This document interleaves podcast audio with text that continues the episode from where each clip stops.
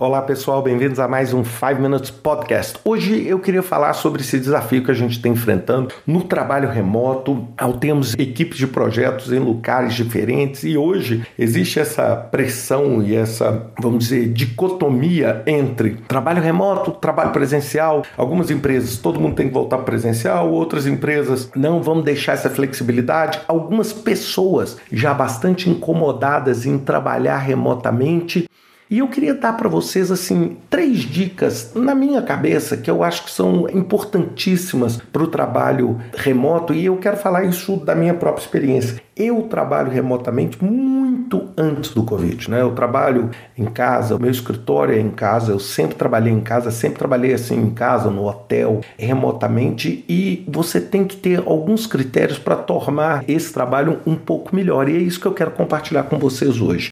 A primeira coisa que eu queria falar é o seguinte: é você estabelecer uma fronteira clara. É, apesar de eu sempre falar assim que não existe muito esse work-life balance, porque na verdade não que tudo é work, mas que tudo é life, né? Ou seja, o trabalho é uma parte inerente de viver. E quando eu falo de traçar essas fronteiras é você entender o seguinte: a sua vida enquanto profissional e a sua vida enquanto pessoa, a sua vida privada.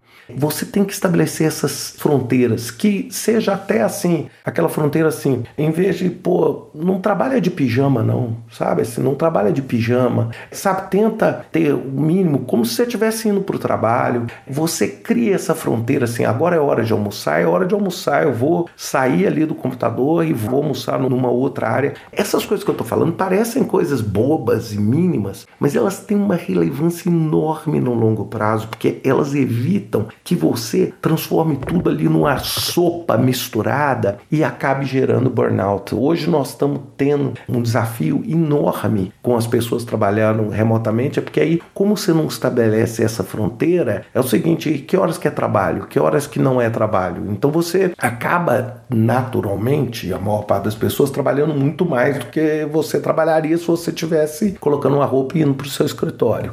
Outra coisa importante também dessas fronteiras é a questão do isolamento. É a questão do isolamento. A gente nunca pode esquecer que, por mais que você esteja ali no conforto do seu ambiente, do seu escritório, em casa, tudo, você tem um problema de isolamento muito grande. Então você tem que ter também essa fronteira para que você pratique um exercício ou até mesmo interaja com outras pessoas. Porque se você ficar ali isolado sem interagir, você não consegue. Então você tem que ter essa fronteira. O segundo tópico também é muito relacionado com essa parte de isolamento, é a comunicação. Bem, a comunicação quando você trabalha remotamente, ela não só é diferente, mas ela toma um outro tom.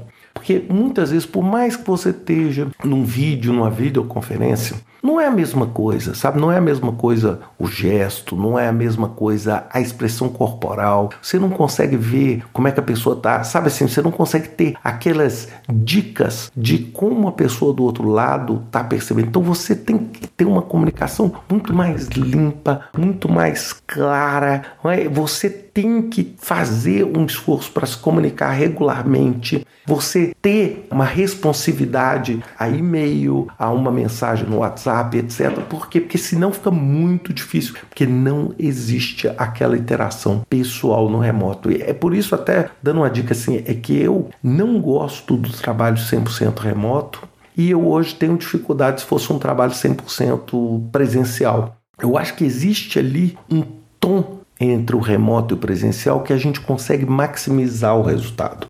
E por que isso? Isso vai me levar ao terceiro ponto: o aumento da flexibilidade. Eu acho que um dos grandes benefícios que existe e que eu, por exemplo, na minha vida falo de experiência própria, é a flexibilidade de eu poder estruturar como eu faço o meu trabalho, quando eu vou ter a minha vida privada, quando eu vou desenvolver as minhas coisas. Essa flexibilidade para mim é maravilhosa. Eu ter essa flexibilidade assim de poder chegar e falar assim: pô, agora aqui, ó, vou dar um telefonema que vou resolver uma questão pessoal minha, que é uma questão mais emergencial, depois eu volto, vou trabalhando, ou seja, essa flexibilidade sem deixar de ter o limite entre o que é o recado pessoal e o que é o recado profissional. Então, acho que esses são coisas que a gente às vezes com o tempo, né? A pandemia já foi embora a, a princípio há bastante tempo, E as pessoas agora estão com essa dificuldade de entender isso. Ou seja, é como você consegue ter a flexibilidade, como é que você vai se comunicar e como é que você vai estabelecer essas fronteiras. Porque eu, a minha opinião,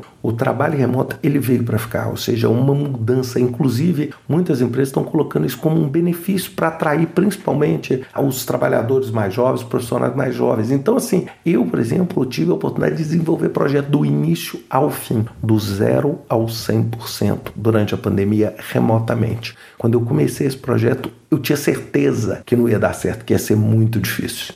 E não só deu certo, como para mim criou um outro padrão de como eu posso conduzir meus projetos. Ou seja, por quê? Porque eu respeitei muito, né? Aquelas pessoas que me acompanharem aqui no meu dia a dia e verem como eu trabalho, eu realmente eu tenho essa regra. Ou seja, como é que eu estabeleço essas fronteiras, como é que eu torno a flexibilidade um grande aliado para mim e como eu mudei o meu estilo de comunicação. Ou seja, como para mim a comunicação ficou muito muito diferente e eu preciso hoje tomar muito mais cuidado em fazer a minha comunicação para fazer com que os times que eu esteja trabalhando nos projetos consiga entregar o que é preciso. Bem, pessoal, fica aí essas três dicas. Uma excelente semana para todos vocês e até semana que vem com mais um 5 Minutes Podcast.